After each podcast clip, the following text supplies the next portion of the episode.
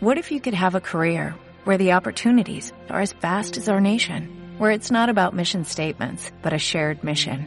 At U.S. Customs and Border Protection, we go beyond to protect more than borders, from ship to shore, air to ground, cities to local communities. CBP agents and officers are keeping people safe. Join U.S. Customs and Border Protection and go beyond for something far greater than yourself. Learn more at cbp.gov/careers.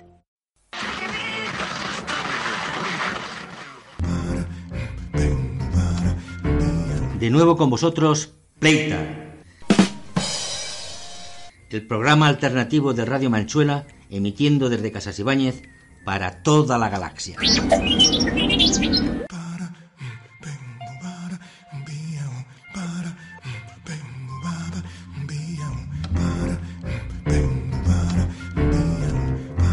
Bienvenidos a este nuevo programa dedicado a un tema de actualidad rabiosa, la desinformación y las falsas noticias en los medios.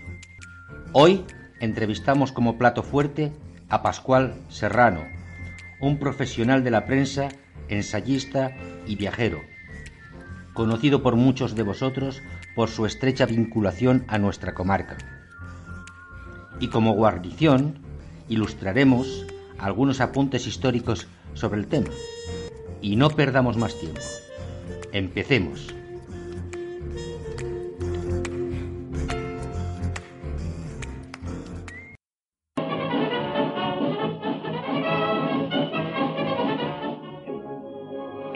Incitó a su país a entrar en una guerra y se opuso a participar en otra. Hizo ganar las elecciones a un presidente por lo menos. Luchó por millones de americanos y fue odiado por otros tantos. Durante 40 años, los periódicos de Kane tomaron posición en todas las cuestiones.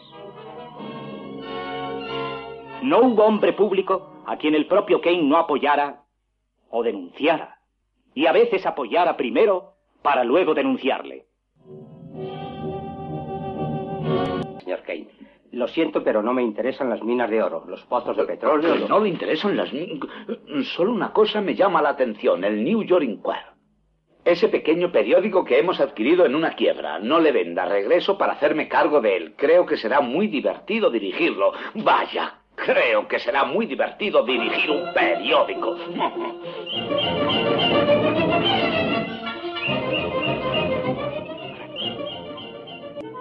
Ladrones de cobre condenados. Barcos españoles cerca de la costa. ¿Así es como crees que se debe dirigir un periódico? Yo no sé dirigir un periódico, señor Thatcher. Hago lo que se me ocurre. Charles, sabes perfectamente que no hay la menor prueba de lo que dices. ¿Cómo te atreves a afirmar que esos ¿Qué hay, barcos... señor Bernstein? Dispense, señor. Demuestre lo contrario. Acabamos de señor recibir... Bernstein, le voy a presentar al señor Thatcher. Con permiso. Encantado, señor el Thatcher. señor Leland, el señor Thatcher, mi extutor. Ha llegado de Señor Cuba. Bernstein, no tenemos secretos para nuestros lectores. Y el señor Thatcher es uno de los más asiduos. Sabe todo lo que va mal aquí desde que me hice cargo. Léalo. Chicas, Cuba encantadoras. Stop. Podría enviar poemas acerca paisajes, pero sería desperdiciar dinero. Stop. No hay guerra en Cuba. Firmado Wheeler. ¿Contesto? Sí, querido Wheeler, usted proporcione poemas, yo proporcionaré guerra.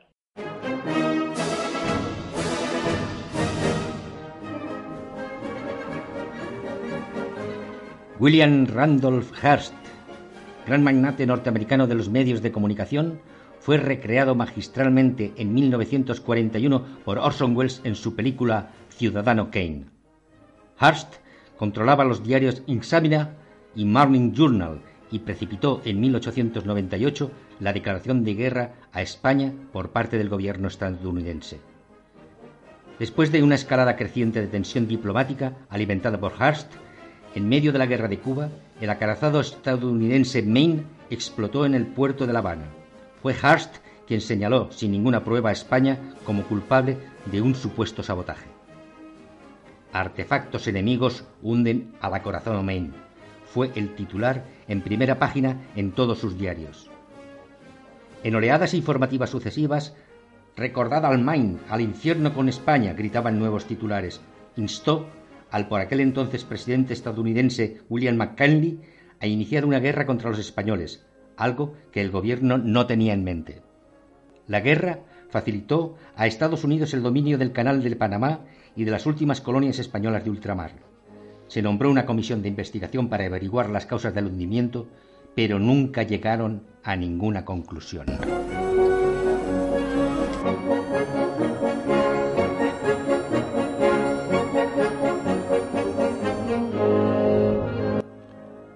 Cien años después, el 21 de abril del año 2003, el periódico El Mundo se hacía eco de una noticia originada por el periódico norteamericano de corte liberal, el New York Times, que se extendió como la pólvora bajo el efecto multiplicador de la paranoia posterior al ataque de las Torres Gemelas.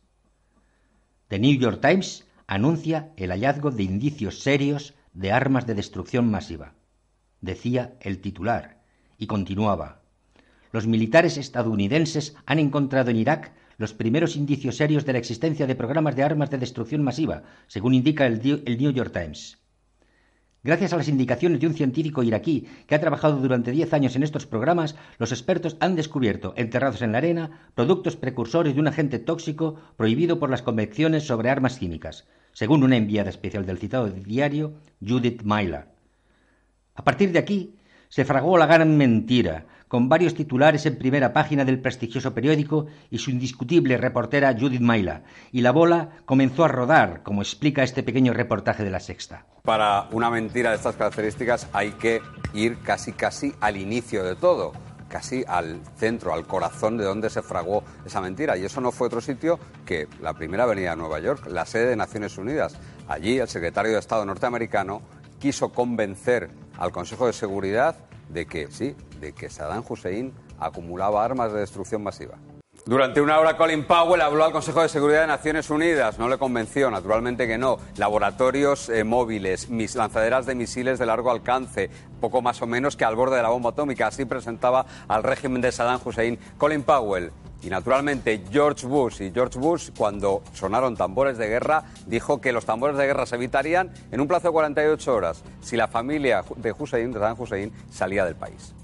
El aliado más fiel de los Estados Unidos de hace muchos años, el Reino Unido, se apuntó también a la gigantesca mentira y Tony Blair hablaba naturalmente de qué, de las armas de destrucción masiva. Nada parecía hacer parar esos tambores de guerra que seguían sonando en Londres, en Washington y también en Madrid, donde Aznar también se apuntaba a esa teoría. Pero mientras tanto, cientos de miles de personas se lanzaban a la calle intentando evitar lo que ya a esas alturas era muy difícil de evitar. Y mientras tanto, el presidente del gobierno, José María Aznar López, nos trataba de convencer de que sí, de que allí, en Irak, se refugiaba el mal. El régimen iraquí tiene armas de destrucción masiva. ¿Eso usted está seguro? Puede estar usted seguro. Y pueden estar seguros todas las personas que nos ven que les estoy diciendo la verdad. El régimen iraquí tiene armas de destrucción masiva.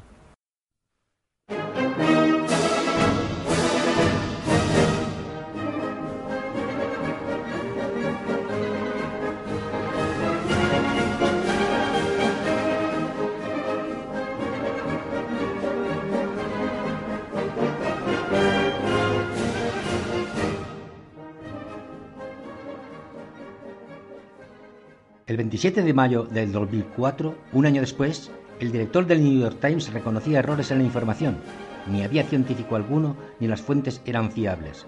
Pero para entonces, según el Ministerio de Salud iraquí, habían condenado a muerte violenta en Irak a 140.000 personas y otras 400.000 por causas de la guerra, en un periodo de tres años.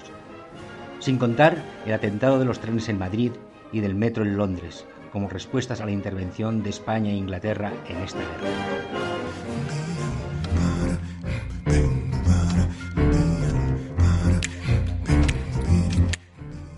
Sí. Desgraciadamente, la desinformación y las noticias falsas o noticias creativas, como a veces las llaman, tiene una larga tradición en los medios de comunicación. Pero a partir de la aparición de Internet y sobre todo de las llamadas redes sociales, todo ha dado un gran vuelco. ¿A peor? Todavía es pronto para saberlo, pero la cosa no pinta bien. Hoy Facebook y Twitter son las agencias de noticias más grandes con las que jamás hayan soñado ningún magnate de la prensa y están en manos privadas, escapando al control democrático, sin de periodistas, sin contraste de fuentes, sin más código ético que el ganar dinero. Sus algoritmos encauzan y filtran automáticamente los caudales de información en todo el mundo. Pero además, han aparecido empresas de servicios dedicadas exclusivamente a la manipulación de la información en Internet, como Cambridge Analytica, empresa contratada por Donald Trump para ganar las elecciones norteamericanas. Estas empresas emplean las llamadas granjas de trolls, miles de robots informáticos y un ejército de empleados y subempleados que utilizando falsas identidades en la red se ponen al servicio del mejor postor para organizar campañas electorales, calumniar a candidatos de la competencia y difundir falsas noticias que influyen en todos los niveles del debate político.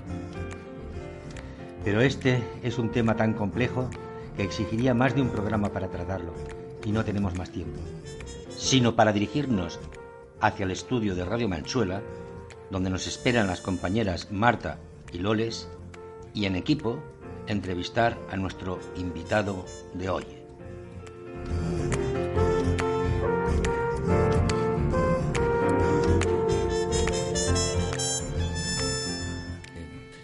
Buenas tardes, Pascual. Hola, buenas tardes. Eh, eh, hoy tenemos aquí con nosotros en Pleita a Pascual Serrano. Eh, voy a hacer una pequeña biografía sacada de su propia página web, pero un, eh, poco resumida, ¿vale? Y si después me dejo algo, tú lo, me corriges. Pascual Serrano nació en Valencia en el año 1964 y se licenció en periodismo en el año 93. Eh, estudió en la, en la, Universidad Complutense de Madrid y se inició en el periodismo trabajando en el diario español ABC. En el año 96 fundó, junto a un grupo de periodistas, la publicación electrónica Rebelión, rebelión.org, que hoy funciona como diario alternativo en Internet. Durante 2006 y 2007 fue asesor editorial de Telesur, un canal de televisión promovido por Venezuela con la participación de Cuba, Argentina, Uruguay y Bolivia y que pretende ser un modelo de comunicación contrapuesto a los medios dominantes del primer mundo. Colabora habitualmente en una decena de publicaciones españolas y latinoamericanas sobre temas de comunicación y política internacional, entre ellas los mensuales Le Monde Diplomatique, el diario.es, Público y la revista cultural cubana La Jiribilla. En la actualidad dirige la colección de libros a fondo sobre temas de actualidad en la editorial ACAL y es miembro del consejo de redacción de la revista satírica El Jueves. Eh, ha escrito eh, él solo y en colaboración mmm, más de 20 libros, creo yo, por lo que veo aquí. Y, eh, pero yo me voy a, voy a hacer referencia a cuatro, a cinco de ellos que me parecen más significativos, no sé, por lo menos a mi entender. El primero sería uno que se llama Desinformación, cómo los medios ocultan el mundo. Es un, es un libro que, cuyo prólogo fue de Ignacio Ramonet, que se escribió en el 2009. Traficantes de información sería el segundo libro a destacar por mi parte, la historia oculta de los grupos de comunicación españoles. Eh, contra la neutralidad, en el que analiza los pasos de John Reed, Kapuczynski, Edgar Snow o Rodolfo Walsh como periodistas y La prensa ha muerto, Viva la prensa, que este ya fue del 2014. Y su último libro, Medios democráticos, una revolución pendiente en la comunicación. Bien, Pascual, entonces, eh, ¿me he dejado algo? ¿Quieres añadir alguna cuestión a, a este pequeño currículum? No, no, ya está bien, que si no aburrimos a los oyentes. Exactamente. Me parece bien. Bien, entonces va la primera pregunta. Eh, vamos a ver.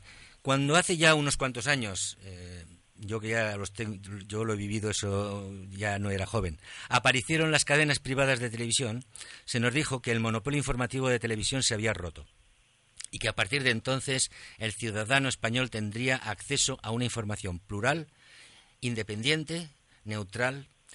Eh, el colmo del pluralismo parecía darse después con internet y la tertualización palabreja que me he inventado de algunas cadenas de televisión tenemos en España, la pregunta es, ¿tenemos en España, podemos decir que tenemos en España hoy medios plurales, objetivos e independientes?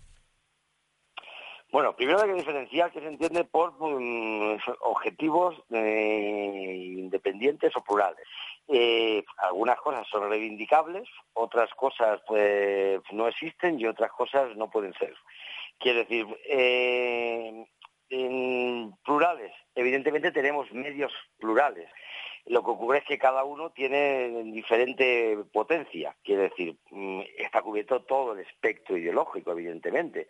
Lo que pasa es que unos tienen cuatro televisiones, cinco radios, cuatro periódicos y los otros eh, y los otros tienen una página web y una pues, radio alegal emitiendo en, situación precaria para una cobertura de cinco kilómetros, con lo cual hay una pluralidad, pero una situación de desigualdad. Objetivos. Hombre, yo creo que la objetividad o la, neutralidad no existe, ¿no?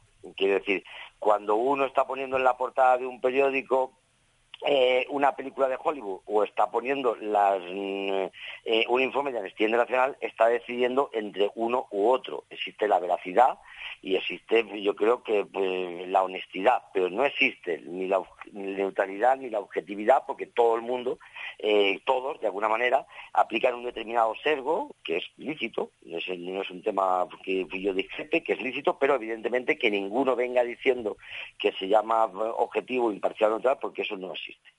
La independencia, pues algo parecido. Es decir, ¿de qué se es independiente? Es decir, ¿se es independiente de tus accionistas? Yo supongo que no. ¿Eres independiente de tus anunciantes? Yo creo que no. Yo mismo no quiero ser independiente de unos principios y de unos valores. Es decir, quiero ser independiente de la tragedia de los inmigrantes muertos en el estrecho, pues no quiero ser independiente de eso. Quiero ser independiente de los valores medioambientales, no. Quiero ser independiente de pues, los crímenes machistas, no. Es decir, quiero que mis informaciones y mis contenidos dependan de unos principios y, de unos valores. Y, en cambio, no quiero que dependan de las presiones de un determinado gobierno o de un accionista o unas grandes eh, empresas, ¿no? O sea, dicho esto, pues eh, creo que ya más o menos he ubicado algo, aunque no sé si he respondido. Sí, sí, sí, yo creo que yo creo que has centrado bastante el tema. A ver, Loles, tú querías Yo quería, bueno, yo vengo preocupada por uno, de tus libros se llaman desinformación y yo vengo oyendo esta palabra desde hace tiempo, pero no me gustaría que nos explicaras un poco qué, qué es esto de la desinformación que últimamente estamos escuchando. Bueno, últimamente pues, la desinformación tiene unos formatos más modernos, ¿no? Que se llama pues, por verdad o fake news o cosas así, pero que en última instancia mm, consiste de que en qué medida, aunque uno eh, se acerque a los medios de comunicación, televisión, radio, periódico, se informa de lo que pasa en el mundo, comprende lo que sucede, le llega la verdad y es capaz de interpretar la realidad en la que vive. Mi opinión es que no. Eh, no se da tanto de que te mientan, que también, sino si de verdad uno puede ubicarse en la realidad y tener los elementos necesarios para ser un ciudadano informado en democracia, ¿no? Si conoce todo lo que, eh, lo que le influye y lo que le permite tener un juicio sobre eh, su entorno social. Yo creo que eso no sucede Creo que además que a diferencia con otros momentos anteriores, con dictaduras u otros regímenes despóticos, donde el, ciudadano de una dictadura, véase un español bajo el franquismo, sabía que había censura, pero en cambio el formato actual que provoca es que el ciudadano no tenga la sensación de que está desinformado, cree que está informado y en cambio no lo está. Y ahí yo la, la gravedad de la, de la situación que yo interpreto. El, ciudadano cree que, que, que, está informado del conflicto palestino-israelí, cree que está informado pues, de, la situación de los presos de ETA, cree que está informado pues, pues, del proceso catalán o que está informado del último juicio de la banada, pero está sometido a elementos de desinformación o cree que está informado del último atentado contra Nicolás Maduro en Venezuela, pero mi opinión no lo está. El libro entonces se dedica a desentrañar cuáles son esos mecanismos de desinformación eh, por los que los medios, sin necesidad de recurrir en la burda mentira, es decir, no te están diciendo algo mentiroso, pero cómo mediante el desenfoque, el desencuadre, un contexto inadecuado, unos silenciamientos, una jerarquía de noticias, al final consiguen llevarte a una fotografía que no es real es el doble filo que tiene la desinformación, o sea, que es lo que, lo que piensa la, la, gente que está informada, pero luego en realidad no es como la dictadura, que es una cosa muy clara y muy fácil de criticar, pero esto, por eso me parece que es especialmente peligroso. Eh, ¿Qué intenciones tienen o, y quiénes son los que están eh, tan, tienen tanta preocupación en que estemos desinformados? Bueno, eh, pues, pues, Vito Corleone decía que para mirar las cosas había que mirar dónde estaba el dinero, ¿no? Es decir, para empezar hay que mirar el, dinero, es decir, quiénes son los dueños y cuáles son sus intereses. Es decir, si uno lee un periódico cuya accionariado pues, está telefónica, pues evidentemente pues, eh, pues, tendrá, y si en ese momento, supongamos, en Argentina se está nacionalizando parte de la distribución del sistema telefónico, se está creando una empresa pública de telefonía en un país como Argentina, pues entonces ese medio evidentemente criticará al gobierno de Argentina, ¿no? Hay, hay, un anunciante de Repsol en un periódico y hay una empresa pues, que está eh, y hay un colectivo que está proponiendo unos mecanismos de energéticos alternativos a los hidrocarburos, pues eso evidentemente tendrá un reflejo negativo en ese medio de, mm, de comunicación, ¿no? Eh, claro, a sus anunciantes eh, para que sigan. Claro, claro. Si por ejemplo ese periódico mm, debe, no hace falta ni que sea propiedad de los bancos, porque muchos no son propiedad de los bancos, pero deben mucho dinero a los fondos de inversión, eh, debe a un fondo de inversión del Banco de Santander, pues evidentemente mm, no dirá que las acciones del Banco de Santander están cayendo, sino que al contrario, dirá que, dirá que las recomendaciones, que los informes que recomienda el Banco de Santander son los mejores, ¿no?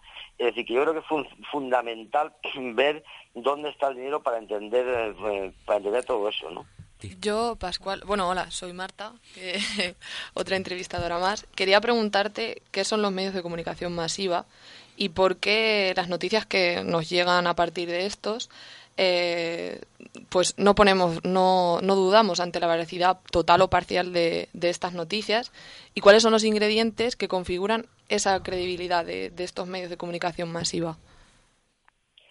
Bueno, fíjate, yo ya entro a discrepar en, que le vamos creyendo. Creo que hasta ahora no habíamos sido capaces, bueno, no hemos sido capaces de crear un modelo alternativo de comunicación a los grandes medios, pero, pero creo que sí que hemos conseguido mirar un poco la credibilidad, ¿no? Y eso es bueno. yo creo que ya el ciudadano, estos mm, estereotipos que había antes, ¿no? De la sangre impresa con sangre entra, esto es verdad porque lo hizo en televisión, todo esto ya se está derrumbando. La gente ya no se lo cree. Otra cosa es que ahora la gente lo que sigue son estupideces que le llega por WhatsApp o, que le llega por redes, que esa es otra, ¿no? Sí, es otro tema, pero yo creo que lo podemos tocar un poco más tarde. Es otro, es otro tema. Sí. Pero eh, es verdad que ya eh, la gente no se termina de, creer cosas de los medios de comunicación y eso es bueno, ¿no? Eso es bueno siempre y cuando tengamos eh, ciudadanos con unas capacidades más amuebladas o con unos mayores anticuerpos ante, la desinformación, que no estoy tan seguro. Pero evidentemente, si ahora estamos hablando de la credibilidad de los grandes medios, eso yo creo que, que afortunadamente ha disminuido. Entonces, bueno, era lógico que al principio lo hubiera, es decir, la fascinación que te da la letra impresa o la televisión, eh, el estilo que siempre ha tenido, el que cada vez va teniendo los grandes medios de aparentar neutralidad o objetividad, ¿no? Si nos damos cuenta, ya solamente los cabeceras de los periódicos ya hacen unos nombres que parecen virginales, asépticos, ¿no? Se llaman ABC, se llaman El Mundo, se llama El País, se llama El Tiempo, se llama el, Independiente. Fíjate, existe algo más neutro que llamarse así, ¿no? O las televisiones, que ya tienen números, que ya es el colmo, las 5 o las 6, como alguien va a dudar de la objetividad de una televisión que se llama 5, o que se llama 6, o que se llama 2, no puede dudar de la objetividad de alguien que se llama, que se nombre nombre, nunca, ninguno se llama, es decir, pues, pues, vivan los bancos, o qué bueno es mi accionista telefónico, todos tienen unos nombres que evocan mm, eh, objetividad, imparcialidad, virginidad y asepsia. Entonces eso también logra un poco eh, seducir, evidentemente, ¿no? Mientras que los medios más militantes, o sea, más comprometidos, muchas veces no, no, tienen esa eh, técnica tan depurada de aparentar objetividad, aunque luego en el fondo sean menos manipuladores. Eh, oye, Pascual, vamos a ver. Eh, de la pregunta es que se me ha quedado eh, se me ha quedado un tema y de la pregunta anterior en el aire que me gustaría preguntarte, que es la siguiente. Nos has dicho que los medios de comunicación, como todo, o sea, manda el que paga, manda el que paga. Muy bien. Pero eh, quizás te, y entonces has hablado pues del oligopolio, bueno, me, imagino que estás hablando del oligopolio que existe, por ejemplo, en este país, o sea, de entre cuatro se, se reparten las televisiones, ¿no? Pero eh, pero la pregunta sería, eh, eh, es una pregunta que sería, ¿no son las audiencias las que mandan, según ellos? es la audiencia, o sea, el dinero sí, vale, el dinero es el que manda, pero el dinero está en función de las audiencias y de los lectores. Entonces, las audiencias y los lectores son libres ciudadanos que deciden elegir este o aquel medio. Si eligen este medio o al otro, ese es el medio que va a recibir el dinero, es el, medio que va a recibir la publicidad, es el medio que, que, va a, predominar. Eh, eh, ¿Cuál es la, eh, cuál, cuál es, cómo ves tú la cuestión esta? Bueno, yo te voy a contar por qué eso no es verdad. Primero en las televisiones, es decir, no hay, no podemos elegir. Es decir, aquí había pocas empresas que luego se agruparon y que al final son dos. Es decir, en este momento, si quitamos ¿Son dos nada más ahora mismo? Dos, dos, Mediaset y A3 Media. Eh, es decir, el 90% de la, de la publicidad, es decir, de los ingresos, de lo que viven, es decir, se va a dos empresas. Una, que es la propietaria de Antena 3 y la Cesta, y otra que es la propietaria de 4 y Telecinco. Digo, como grandes. Luego, las otras que se hicieron después, eh, muchas otras también siguen perteneciendo a esas dos. Es decir, no hay más que dos empresas, una dominada básicamente por, eh, hablar claro, por Berlusconi, por eh, Mediaset, Berlusconi, y otra dominada básicamente por Planeta. Con lo cual, nuestra pluralidad político-ideológica es la que habrá entre el dueño de Planeta y, Berlusconi. ¿Ves? Entonces no puede elegir si quiere ser informado por Berlusconi o por Planeta. Esa es nuestra pluralidad. Y, en los periódicos pasa igual. Estaba hablando de A3 Media de la televisión, pero en los periódicos es, igual. En los periódicos, claro, en los periódicos en papel sucede más o menos lo mismo. Hace falta grandes emporios económicos. Por ejemplo, te cuento solamente la anécdota. Cuando salieron las, las grabaciones de Corina con respecto al rey, hubo un estudio que demostró que todos los periódicos de papel, ninguna lo sacó.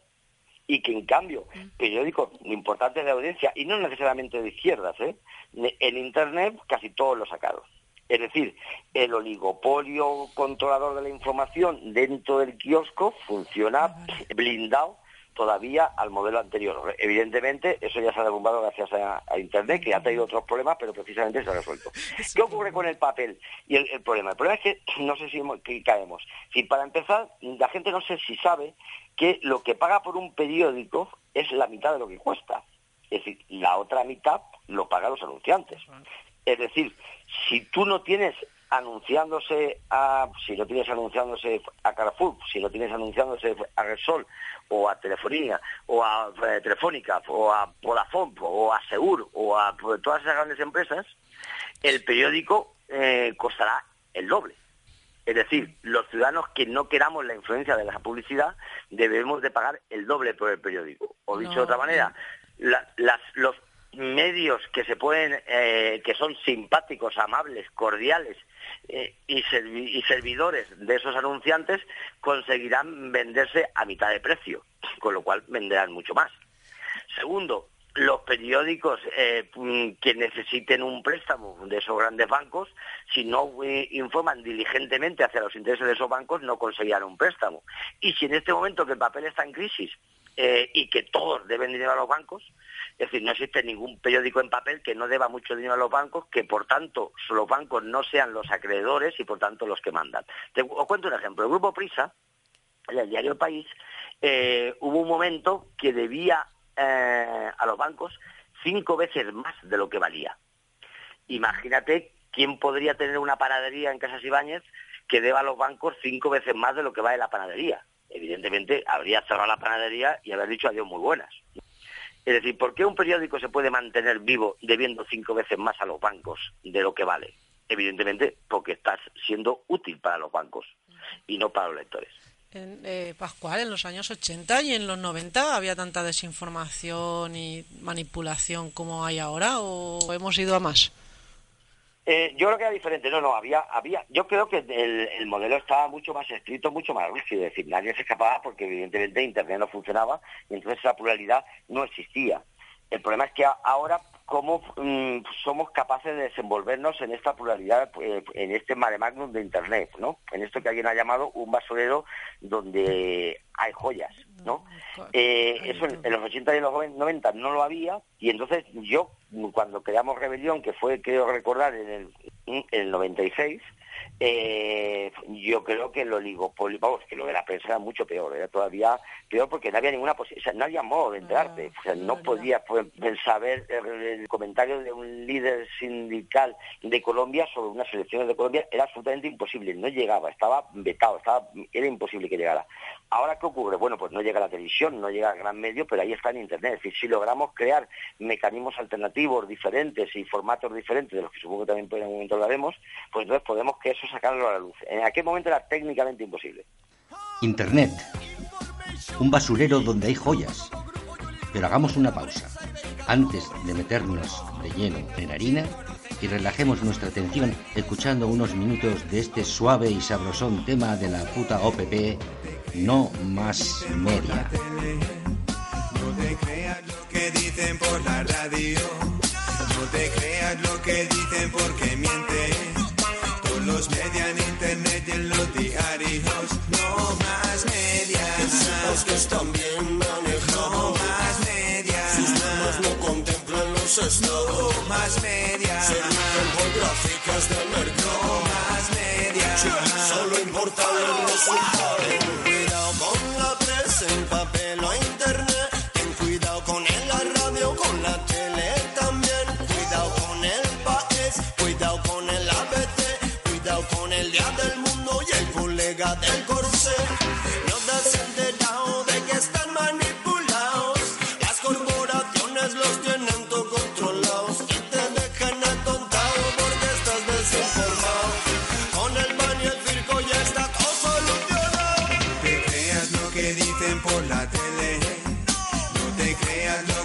Dicen por la radio.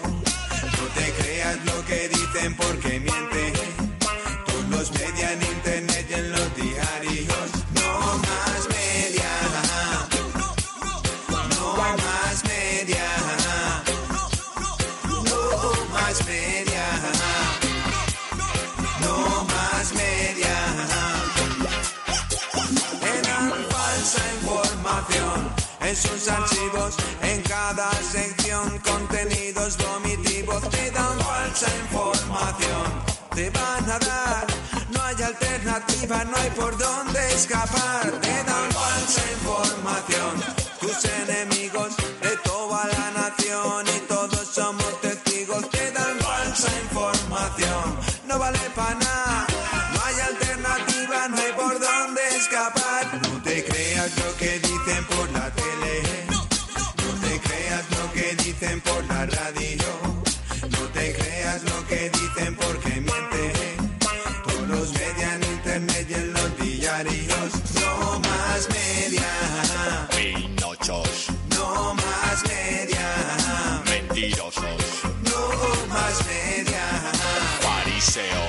No más media. Sois feos. Les considera el partido unos amigos queridos y os manipulan, lo digo, aun con el labio partido. Hoy os escribo, lo pido, más periodistas activos sin aditivos. Persigo, fumo y medito, me explico.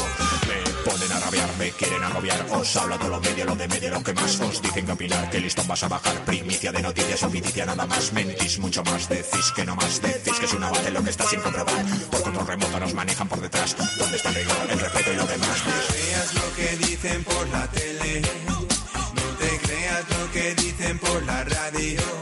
No te creas lo que dicen porque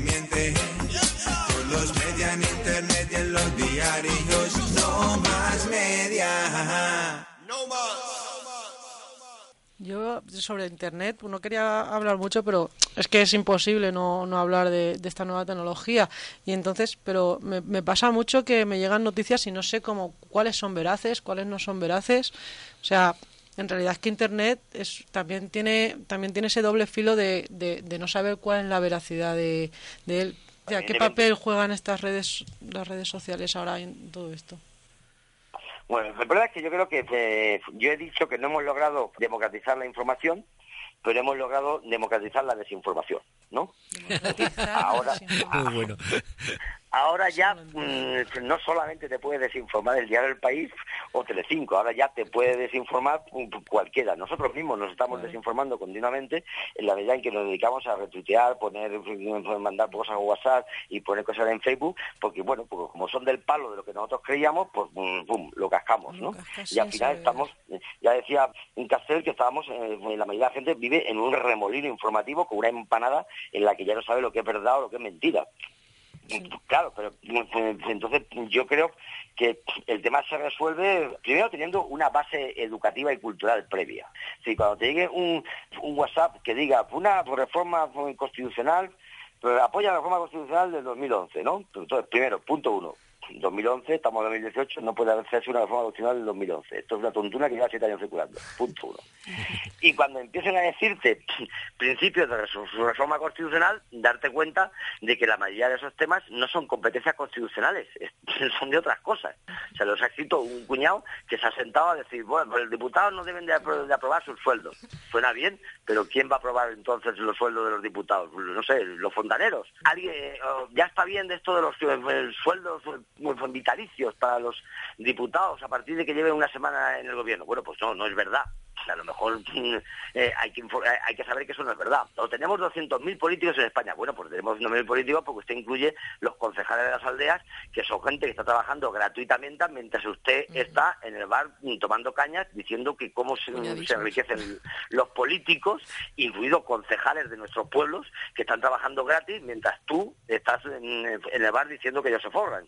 Es decir, hace falta un poco de cultura en general, ¿no? Entonces, ¿la educación influye en que seamos más o menos vulnerables a esta desinformación o participa de este sistema de comunicación masiva, de desinformación o nos hace más críticos, menos críticos? Pues yo creo que la cultura, eh, evidentemente la educación y la cultura es fundamental para saber enfrentarse en una sociedad eh, de un, modo eh, maduro. Otra cosa es que las dinámicas que entran de las redes o de la, o de la información nos mm, simplifique todo y ahora mm, ya nadie sea capaz de leer más de dos líneas, ¿no? Mm, pues todo el mundo quiera ver, eh, pues, otra cosa que nos estemos formando a base de, pues, de memes, dibujos, eh, tweets y, formatos absolutamente descerebrados. A eso creo que le eh, llamas la jibarización, ¿no?, de la información. Efectivamente, como bien dice Paco, hay un libro mío que se llama La pobreza de la comunicación, en que la que estoy diciendo es que ya nadie profundiza en razonamientos, argumentos y cosas elaboradas, todo el mundo surfea y lo que quiere ver son cosas muy, todas muy rápidas, no sé qué. Y claro, el pensamiento crítico, el pensamiento elaborado, si usted quiere entender cómo funciona el ayuntamiento, si quiere entender cómo funciona la diputación, si quiere entender cómo funcionan los transgénicos, cómo funciona los acuerdos de, paz de Colombia o cómo funciona eh, las ayudas a, la agricultura de la Unión Europea, pues evidentemente tendrá usted que leer algo más de cinco palabras, algo más de un dibujo y algo más de un GIF. ¿No? Eh, es inevitable, entonces habrá que cambiar ese modelo. Yo ya me tengo asumido que ninguno de nuestros jóvenes va a lograr leer nunca Guerra y Paz, porque tiene... bueno, a lo mejor Yo creo que ya nunca ya más se reeditará ese libro. Pero, no sé, leer en tres páginas, algo así un poquito razonado, que no tenga dibujos o que obligatoriamente, ¿no? No, sí, parece lo que va, ya el entretenimiento para los niños pequeños son cosas pasajeras, de un segundo, dos segundos, está, imágenes rápidas. Claro, efectivamente. Es decir, yo me gano la vida mm, haciendo periodismo para una revista satírica de humor, porque si no nadie leería mi un reportaje mío de tres páginas, ¿no? Entonces hay, que ponerle eh, o documentos o, viñetas, porque si no ya nadie nos lee. Pues, bueno. Yo quería que nos eh, explicaros un poco las herramientas que utiliza también la desinformación. Por ejemplo, yo veo lo que es el sensacionalismo que utilizan los, los medios informativos, eso es desinformación, las cortinas de humo, es decir, estar hablando de otra cosa, eso es desinformación, seleccionar la información y darle más importancia a una noticia que no es relevante que a otra que sí que lo es, eso es desinformación. Así un poco unas, que nos explicaras esas herramientas que utilizan, sobre todo los que vemos más en las en la, televisión. en los informativos de estoy pensando en los informativos de televisión que son los que creo que tienen más alcance. Bueno, primero la selección de las noticias. Yo creo que eso es una obviedad y, es el argumento principal con el que eh, con el que muestras que la información no puede ser objetiva, ¿no? Es decir, cuando tú pones en la portada o en la noticia pues, con una cosa o con otra, ya estás diciéndole a la gente lo que es más importante.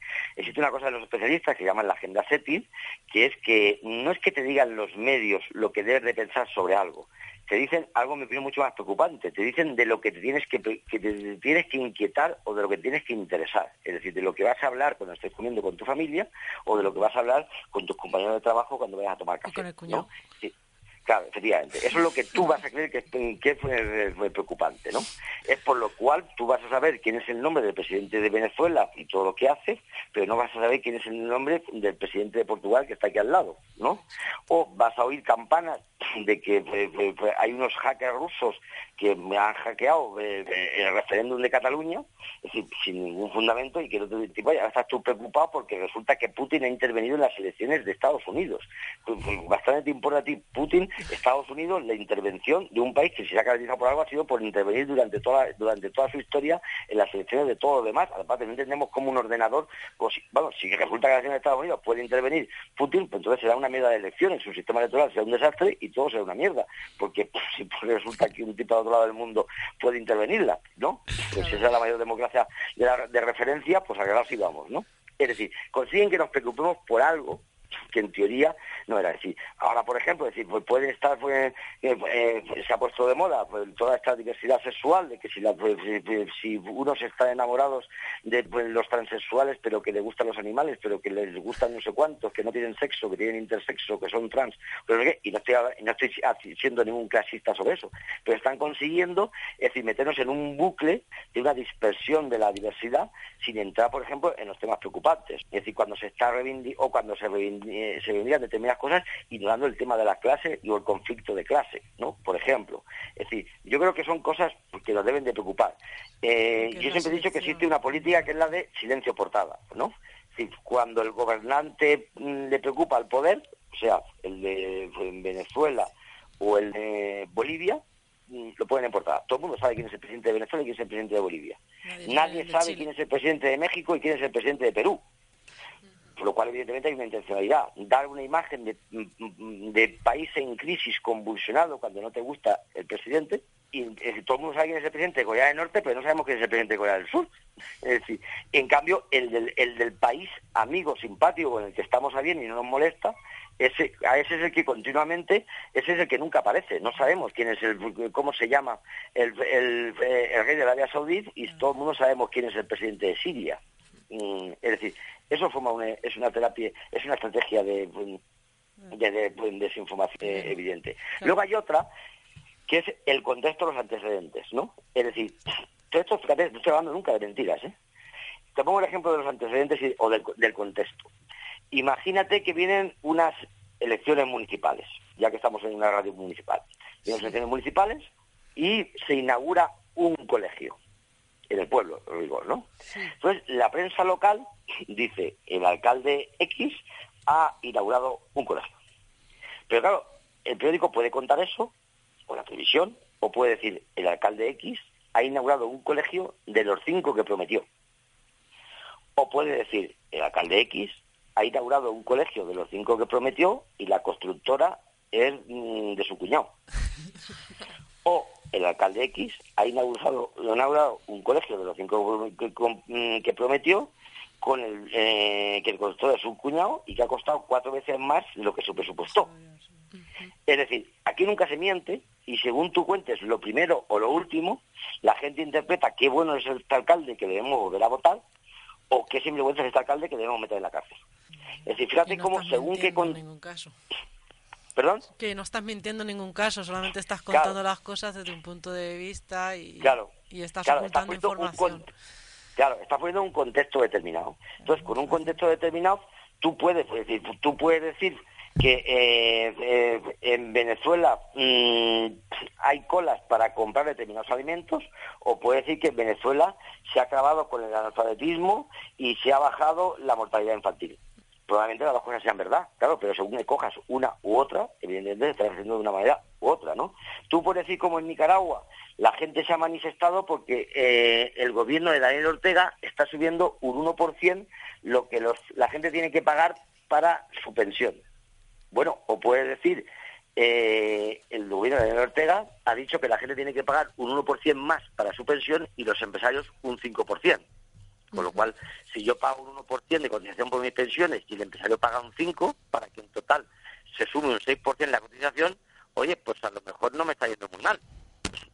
Pero claro, si tú omites que el empresario va a pagar un, va a subir, le han subido las cotizaciones un 5 a mi cotización como trabajador, pues entonces quizás estás contando que a mí me está, eh, ese gobierno me está fastidiando mucho y a lo mejor no lo es tanto. No sé si estoy explicándome, ¿no? Sí, sí, sí, ¿Entiendes? El es decir, El tema de Venezuela que también y de Nicolás Maduro es, es un tema que, que el año pasado además cuando est- estuvimos preparando la, esta entrevista que luego al final no pudimos hacerlo recuerdo que salía una fotografía eh, bueno fueron las- las- los disturbios en Caracas por, tras las elecciones municipales y había una foto estrella que salía unos policías con una con una explosión una llamarada de fondo que ll- llenaron todos los periódicos. Era una cosa muy impresionante no sé si te acuerdas.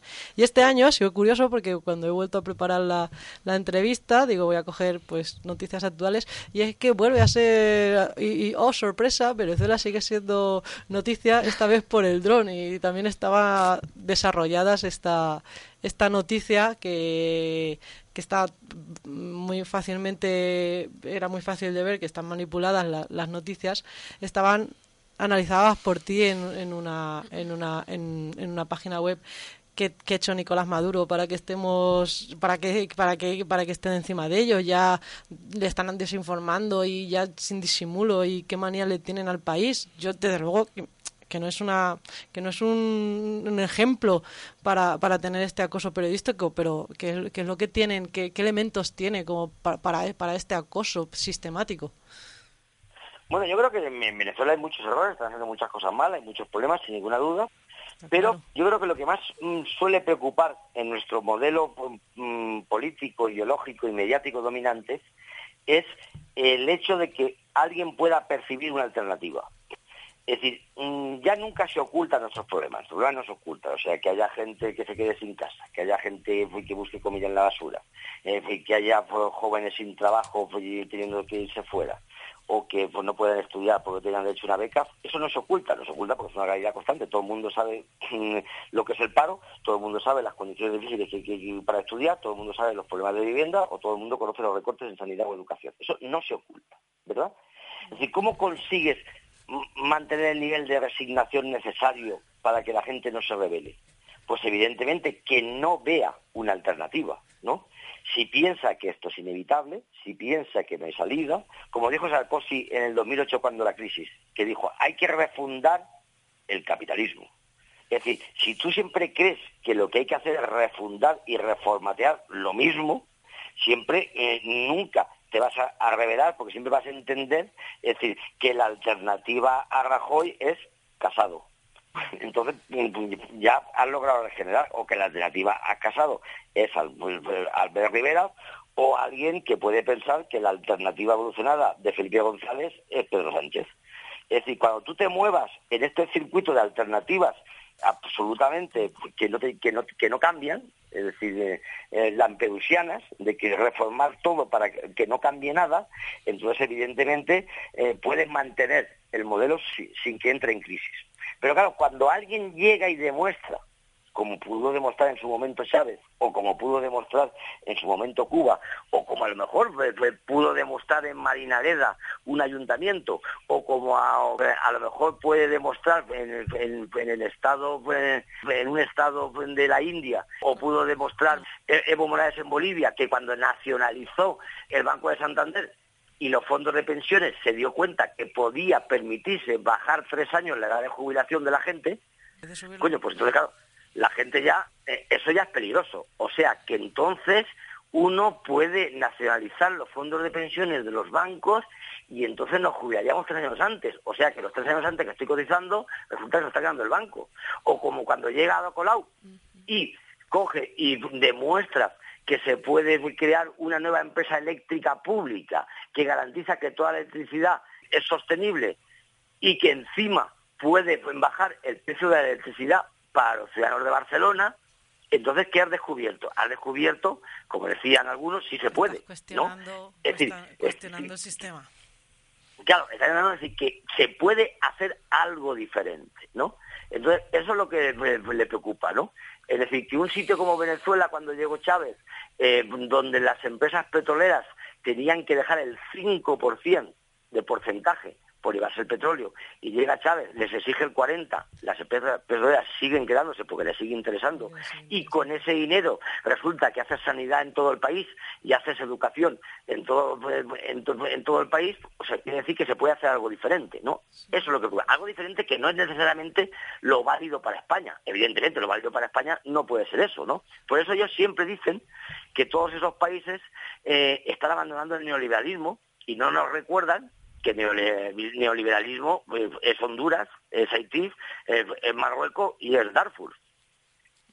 Me callo, que no os dejo hablar. No, no, no pasa nada. no. Yo lo que pasa es que creo que ya tenemos que hacer, si queréis, Bueno, hacemos sí. una última rueda de preguntas Sí, aquí. vale, vale, y yo quería un poco preguntar sobre, sobre lo que estás diciendo.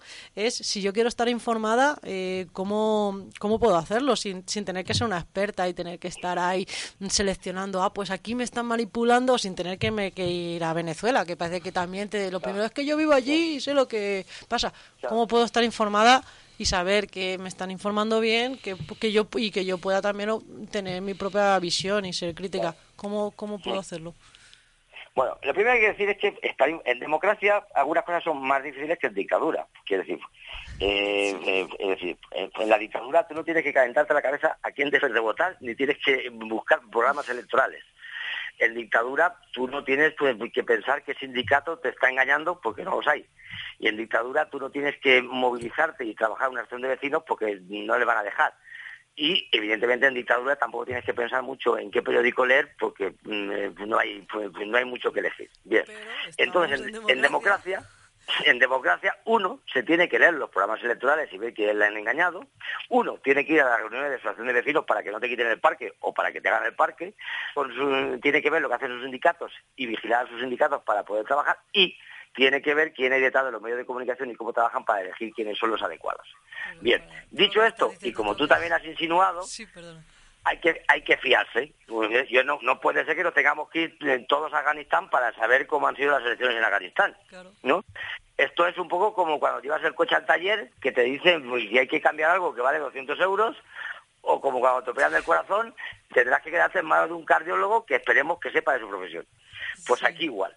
Entonces, ¿cómo se hace eso? Pues hombre, un principio elemental es decir, mm, como hemos hablado de dinero, es- antes, ¿dónde está el dinero? Es decir, ¿de quién es este medio? Es decir, si el medio, evidentemente, es de una cooperativa de periodistas, es diferente que si el medio resulta que el 50% son de- es del BVA. Es un dato importante. Yo creo que hay, pues en este momento, pues, varios, eh, no hemos hablado, pero bueno, dejo caer, existe ya en Internet unos mm, modelos de prensa que no son esa prensa militante que yo creé en su día de rebelión o que entonces había y que no había oportunidad de hacer otra cosa, sino que es periodismo riguroso, que manda corresponsales, que uno pueda tener cierta discrepancia editorial, pero no se trata tanto de tener discrepancia editorial como de que el formato, el modelo, la estructura económica y organizativa sea decente. Cuando digo decente quiero decir que no dependan de, de Telefónica, del BVA o de los anuncios de Coca-Cola del Corte Inglés. Entonces, el, el diario.es, Infolibre, pues, La Marea, pues, Jotdown, pues, eh, eh, Contexto, son varias páginas en Internet que, que pueden servir pues, perfectamente porque hay una cooperativa de periodistas que funciona con otro modelo diferente. Eh, creo que también hay que buscarse, como el cardiólogo o como el mecánico, periodistas decentes de los que te fíes. Es bueno seguir a esos periodistas. Gracias a las redes puedes seguir a un periodista Yo, por ¿Perdón? ejemplo, me, perdona, a mí, yo- a mí, por ejemplo, me gusta mucho el diario.es porque también sirvió de refugio de, carne com- de carne cruda. Mm, carne cruda es como, eh, o sea, mete Ujú. mucha caña, es muy divertido. Estaba en Radio 3, yo, eh, se fundó en Radio 3 y ha hecho y, y ahora eh, es refugio de- del diario.es. Por ejemplo, a mí eso me, me, me crea, me da, me da confianza. Quería Claro. nombrarlo porque así nombró a Claro, carne es cruda decir, que yo mola. creo que es- Esas cosas son las que te tienen que seguir un poco de referencia, ¿no? Periodistas con un determinado nombre de los que te fías. Pues yo de Oriente Medio me he fiado de Robert Fix. O en el tema de economía, pues, de política, pues me fío de Escolar, pues, ¿no? O me fío de Marañas, eh, pues, porque creo que las investigaciones que hacen en Infolibro son bien, pues les sigo a esos, ¿no? Es decir, eso es eh, un poco eh, esas cuestiones, ¿no? Yo quería que puntualizásemos una cosa, porque ya lo hemos dicho en el programa, pero igual los oyentes no saben lo que significa el término cuñado y cuñadismo. Cuando decimos cuñado, Porque no sé si os parece una tontería, pero a mí me parece importante para este tema de la desinformación. Quiero que, deje- que aclaremos lo que es ser cuñado o el O cuñadismo. que hemos para que la gente lo sepa, porque hemos hecho, tú Pascual también lo has dicho, ¿no? Me parece. Podemos explicar brevemente qué es ser un cuñado, ser un Cuñadismo. La broma. ¿Lo quieres explicar tú, Bueno, Pascual? en- o- Eso digo yo, ¿qué lo dice? Ya, Lo pre- lo- Bueno, yo creo que hace referencia al, al análisis simple, obvio, sencillo, burdo, de alguien que sin utilizar mucha materia gris, sin mucha profundización y sin mucho argumento, pues se queda en lo epidémico y en lo superficial. De alguien que siempre cree saberlo todo, tener siempre respuesta para todo, pero todo de la simpleza de quien, de quien no está aportando ningún nivel, ninguna materia gris, ningún análisis profundo, ¿no? Yo creo que eso sería a grandes eh, rasgos. Eh, Luego también es verdad que también es un insulto fácil, ¿no? Es decir, que también muchas veces cuando pues, no tienes argumentos para rebatir a alguien diciéndole que es cuñado, crees que ya lo has desautorizado. Como todo en esta vida, todo tiene usos y abusos. Ya, ya, bueno, es por diversión, lo hemos dicho porque yo Yo también... quería que quedase claro, porque la gente igual lo oye, aquí sabemos lo que significa, o so- por lo menos la gente joven creo que lo sabe. No se ofendida a nadie, no se siente ofendido No, nadie. Bueno, una Pascual, última pregunta, Paco, para No, ir bueno, creo que ya no cerrando. nos queda tiempo, ya no nos queda tiempo más que para despedirnos.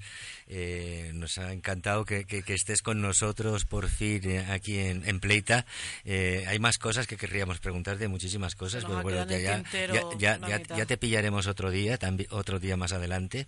Y, y bueno, únicamente puntualizar una cosa que se me ha quedado en el tintero para la gente que no conozcáis a Pascual Serrano, y es que es un paisano, es un paisano de la comarca, es un paisano de Fuentealbilla, su familia de Fuentealbilla, y, y es un amigo, vamos. Entonces, eh, no sé si quieres añadir algo más. Nada, por eso es que soy un amigo, pero que habláis bien de mí, porque de otra manera pues creo que no había ninguna, ninguna justificación para que habláis bien de mí. Pues nada, muchas gracias, eh, Pascual. Muchas gracias, por atendernos. A vosotros, pues, y felicitados por el, el programa, la profundidad y los razonamientos. Gracias. Oh, Radio Manchuela. Venga, un saludo. Bueno, Adiós, adiós. Chao.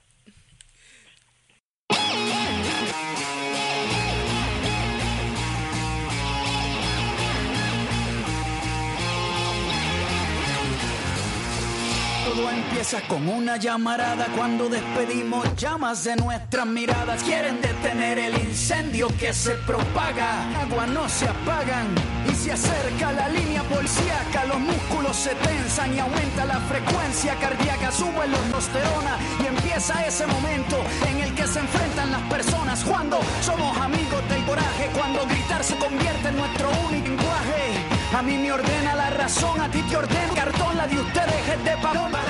Porque un mensaje tundente convierte a cualquier teniente en tiburón sin dientes. El Estado nos teme que al mismo tiempo somos 132 y 15 M si la prensa no habla. Nosotros pintando las paredes con aerosol en las calles.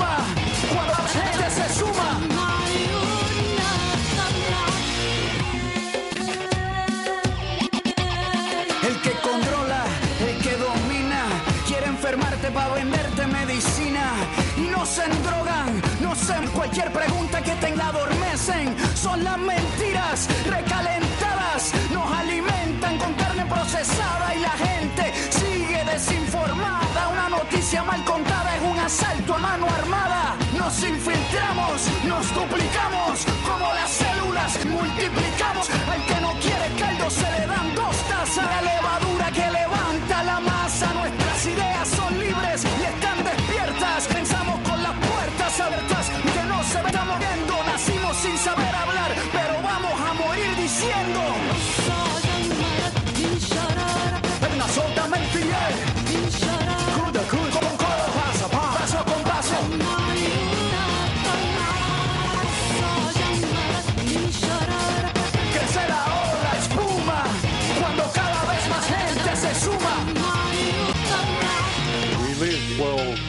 The, the you think strong, you're weak. Your lies tell us the truth we will use against you. Your secrecy shows us where we will strike. Your, your fear for all to see. From, from Cairo, Quito, a new world is forming. The power of people armed with the truth.